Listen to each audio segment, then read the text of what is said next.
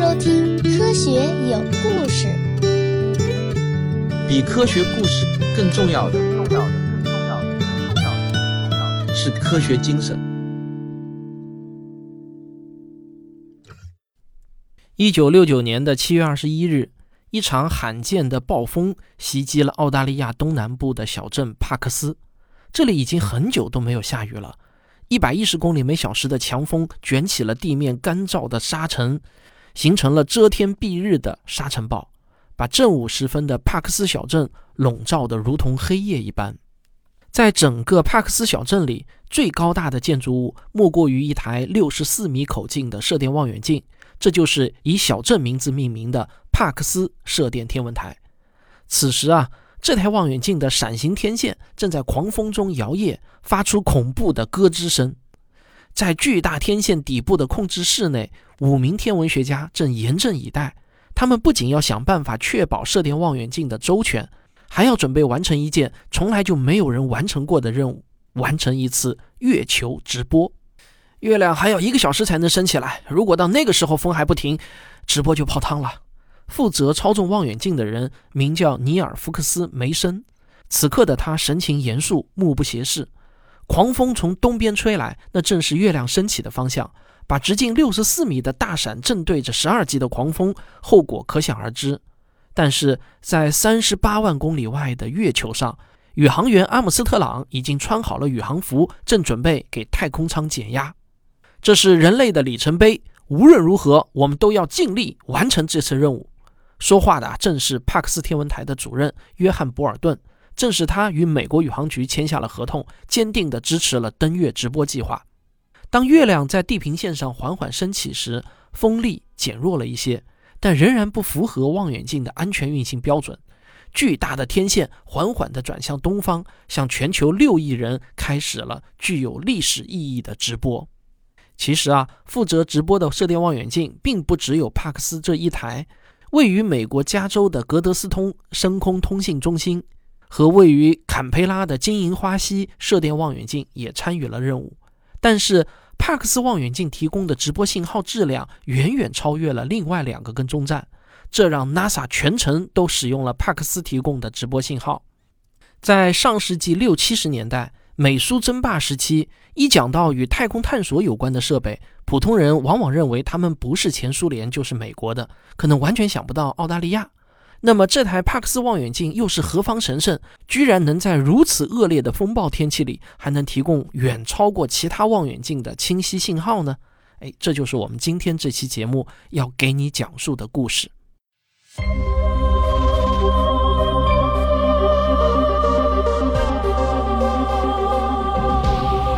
从阿雷西博到中国天眼，从西方到东方，请听我为您讲述那些地面天文台的故事。二战期间，雷达技术因为战争的需要而得到快速的发展。澳大利亚的雷达研究开始于一个名叫无线电物理实验室的机构。在二战期间，澳大利亚联邦科学研究局建立了这家机构，进行秘密的雷达研究。到了上个世纪五十年代初，无线电物理实验室已经发展成为最大、最多样化和最成功的研究机构。这也是澳大利亚的科研机构唯一的一次在新科学中实现领跑。在那个时代，雷达与射电望远镜几乎就是同义词。最初的射电望远镜也常常会直接使用废旧雷达上拆下来的旧零件。这些临时拼凑的射电望远镜虽然很粗糙，但却成功发现了银河系之外的大量射电源，为大望远镜的设计制造提供了非常宝贵的经验。塔菲·鲍文是无线电物理实验室的主任，当年他因为发明了能够安装在战斗机上的小型雷达而成为了这个行业的顶尖专家。但是，全世界的射电天文学都在发展，澳大利亚要想保住自己的领先地位，只靠这些拼凑出来的旧设备那是肯定不行的。他们需要世界上最好的望远镜。不过啊，从事射电天文学研究与制造小型雷达最大的不同，就是不仅不挣钱，还要烧钱。目光短浅的澳大利亚政客宁可花钱研究怎么剪羊毛，也不想把钱花在望远镜上。好在啊，这位塔菲·鲍文在美国科学界有很多影响力非凡的朋友。他利用个人关系和澳大利亚尚存的技术优势，说服了卡内基公司的洛克菲勒基金会为澳大利亚的大望远镜投了一半的资金。来自美国的支持让当时的总理罗伯特·门泽斯勉为其难地批准了剩余的资金。就这样，从1954年立项开始，到1961年10月31日落成。帕克斯望远镜的设计建设整整花费了七年的时间。澳大利亚完全没有捐助科学设备的社会传统，帕克斯望远镜至今仍然是澳大利亚最伟大的科学工程。你可以想象，在这七年里，这项工程遭遇了多少的阻力和非议。但很快啊，他就会用一个重大的发现证明自己的价值。在帕克斯建成之前，人们已经发现了一种神秘的射电源，它们中的一些在可见光波段也被探测到了。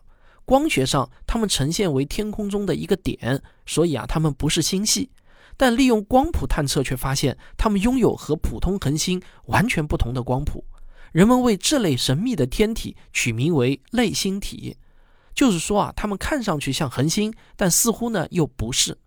研究神秘的类星体相当重要的一步是把光学的源和射电的源在天空中精确地对应上，因为光学望远镜一般分辨率更好，而且能够看到的点源更多，所以射电望远镜给出的定位区域里会有太多光学的可匹配选项，无法直接对应，找不出光学对应的源，也就没有办法进一步拍光谱来研究它们。这时候呢，有一些天文学家就想出了一个很巧妙的方法。虽然射电望远镜本身的空间分辨率不足，但是呢，可以通过月球掩食一些类星体的过程，就可以计算出它们更准确的位置。因为月亮的运动呢是非常有规律的，而类星体在天球上的位置相当于是静止的，所以计算遮掩的时间差，再根据月球当时的位置，就能反推出这些类星体的位置。一九六二年，两位天文学家哈泽德和博尔顿利用帕克斯望远镜就观测了类星体三 C 二七三的五次月球掩食过程，由此给出了一个极小的定位区域。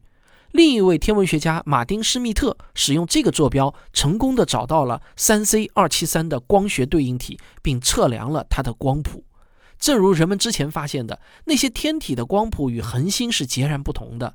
施密特面对三 C 二七三令人迷惑的光谱，陷入了沉思。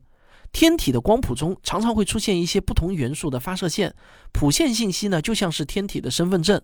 但是啊，三 C 二七三的谱线看起来却难以分析出它来自什么元素。在深思熟虑之后啊，施密特大胆地提出，光谱中那几条明显的发射线可能来自于氢元素，这是其他人之前不太敢想象的。因为啊，那意味着如果是真的，那么它的光谱就会存在百分之六的红移。什么概念呢？因为这个红移啊，主要是由宇宙膨胀造成的。星体距离地球越远，那么产生的红移现象就会越明显。经过测算啊，能够产生如此巨大的红移现象，那就意味着。这个三 C 二七三距离我们有二十四亿光年的距离，类星体啊一下子就成为了当时已知最遥远的天体，简直是远的不可思议啊！那这距离啊还不是最让人吃惊的，最让人吃惊的是什么呢？就是在这么远的距离上，我们还能如此清晰地收到它发来的信号。所以啊，真正令人吃惊的是，类星体中蕴含的那种恐怖能量，才是让所有科学家感到不可思议的。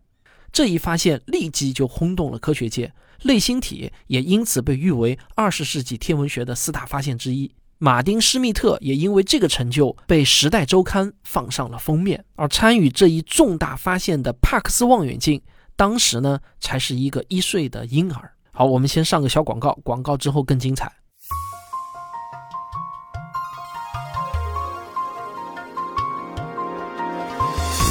我的新书《植物的战斗》和旭东老师的新书《生命的战争》已经打包上市，各大网上书店有售。每一章都是一个新奇有趣的故事。我会从一个小小的细菌开始，给你讲到植物称霸全球的故事。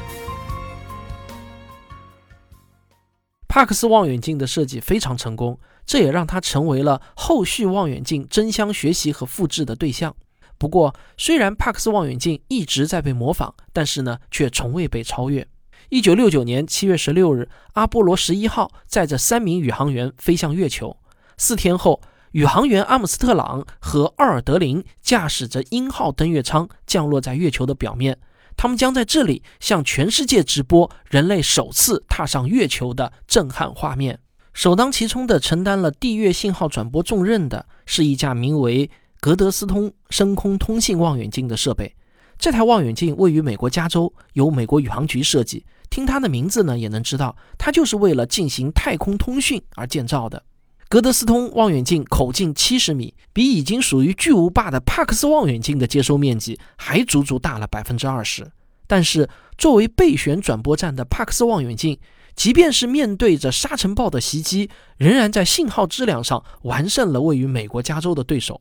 这正是我们节目一开始时发生的那个故事。帕克斯望远镜之所以能够战胜比它口径更大的对手，与它更加灵敏的接收设备是分不开的。由于拥有小型高精度雷达的设计经验，帕克斯望远镜的设计者塔菲·鲍文非常重视接收设备的灵敏度，这也成了帕克斯望远镜谱写不老神话的关键。后来，帕克斯望远镜又多次参与了宇航项目。其中就包括了著名的伽利略号木星探测任务和卡西尼号土星探测任务。除了服务宇航，帕克斯望远镜观测的很重要的一类天体叫做脉冲星和中子星。如果说黑洞是宇宙中怪物排行榜第一的天体，那么中子星可能就排在第二。当一颗恒星内部几乎所有的原子都在超新星爆炸中塌缩，外层的电子与核内的质子结合成中子。原本相距遥远的原子核突然挤到了一起，这时一个太阳质量的物质就会变成一颗直径只有十公里的中子星。在这样的密度下，一勺子的物质就有地球上一座山的质量。如此小的尺寸就可以让中子星以秒为单位高速转动，并爆发出以自转为周期的稳定脉冲辐射。所以啊，它们中的一些也得名脉冲星。中子星的环境非常的极端，有关它们的一切都令天文学家们着迷。帕克斯就在这一领域中功勋卓著。截止目前，人类一共探测到了约三千颗脉冲星，而这其中近三分之二都是帕克斯望远镜探测到的。帕克斯那可谓是脉冲星研究中扛把子一般的存在。听到这里啊，你应该会同意，帕克斯是一位功勋累累的科学老兵了。但我们也知道，岁月啊，从来不对老兵宽容。二零零一年，帕克斯望远镜即将迎来他四十岁的生日。四十年的风吹雨打，让它巨大的网状碟形反射面锈迹斑斑，彻底失去了当初的光泽。支撑巨大天线的橙红色塔座，就像一个伫立在平原上的老磨坊，在经历了时间的洗礼之后，已经失去了当年的时尚和科幻的视觉感受。不过呢，这一切其实都是假象，表面的锈迹并不会明显影响他的工作。它并没有变得迟钝，相反，如同四十年前一样，此时的帕克斯望远镜正陪伴着天文学家，聆听着来自宇宙深处的信息。付出总有回报。七月二十四日这一天，一个惊人的天体信号被帕克斯望远镜捕捉并记录了下来。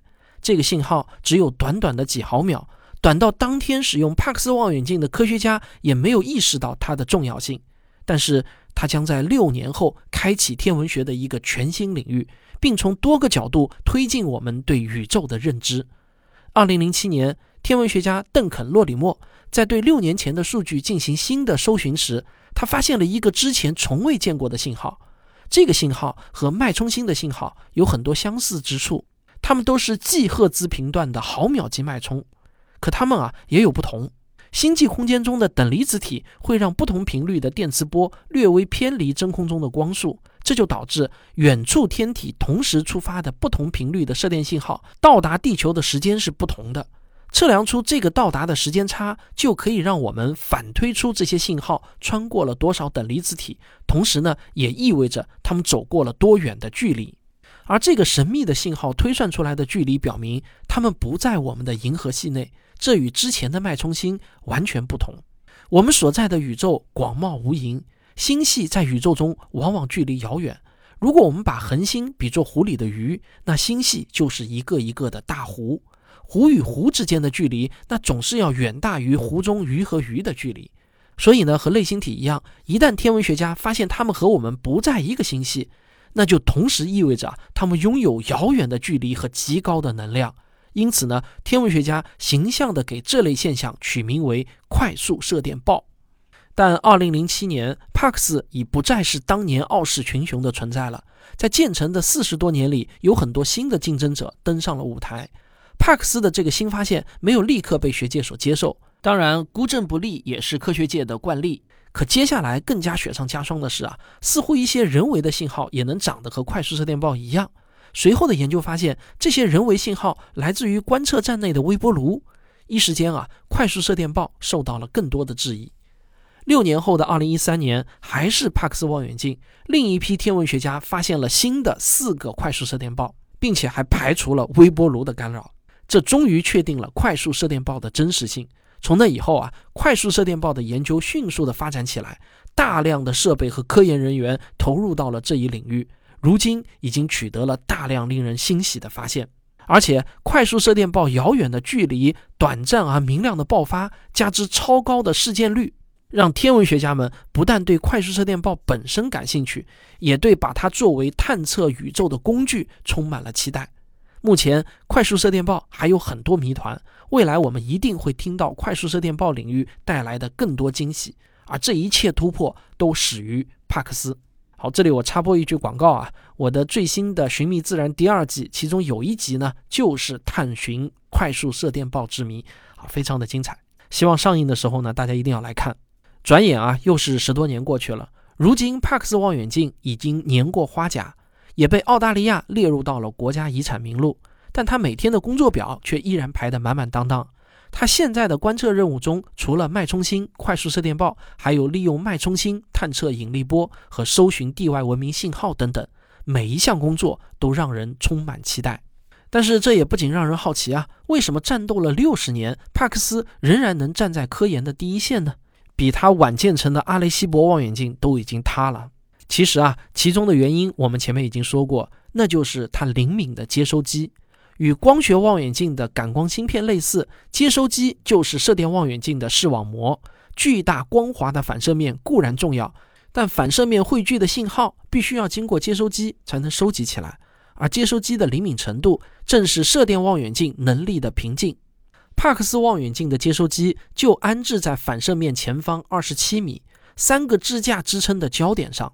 现在。帕克斯望远镜的馈源舱里可以同时放置多个接收机，根据任务需求快速切换。为了减少热运动带来的噪声，这些灵敏的接收机都工作在接近绝对零度的环境里。虽然天文学家经常说某个天体猛烈爆发，释放出巨大的能量，但“猛烈”这两个字啊，说的只是天体所在的位置而已。那些巨大的能量在穿越茫茫宇宙的过程中会不断的耗散。到达地球的时候，能量早已变得极其微弱。科研人员必须不断地推进灵敏度的极限，才能做到于无声处听惊雷。